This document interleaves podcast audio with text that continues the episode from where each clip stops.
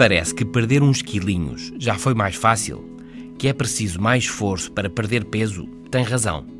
Nos anos 80 era mais fácil emagrecer, diz uma investigação na revista científica Obesity Research and Clinical Practice, Obesidade, Investigação e Prática Clínica.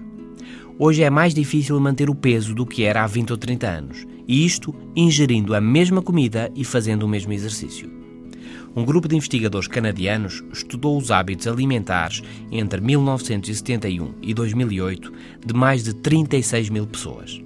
Analisou também dados do exercício físico entre 1988 e 2006, de cerca de 15 mil pessoas. E há resultados surpreendentes. Em inícios deste século, uma pessoa alimentando-se com a mesma quantidade de calorias, proteínas, gordura e fazendo o mesmo exercício físico que alguém da mesma idade em 1988, teria um índice de massa corporal hoje mais alto em 2,3 pontos.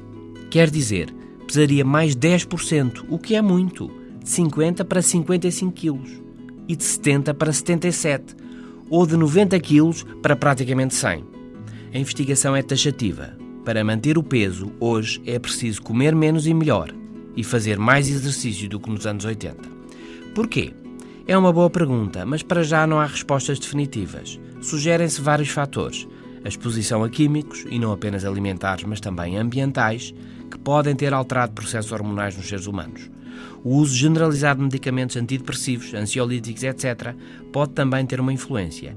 E ainda a mudança nas bactérias intestinais em virtude da mudança de hábitos alimentares. Mas para já parece ser assim. Hoje é mais difícil emagrecer do que há 20 ou 30 anos. No mundo que mudou, este é o novo normal. Bom fim de semana.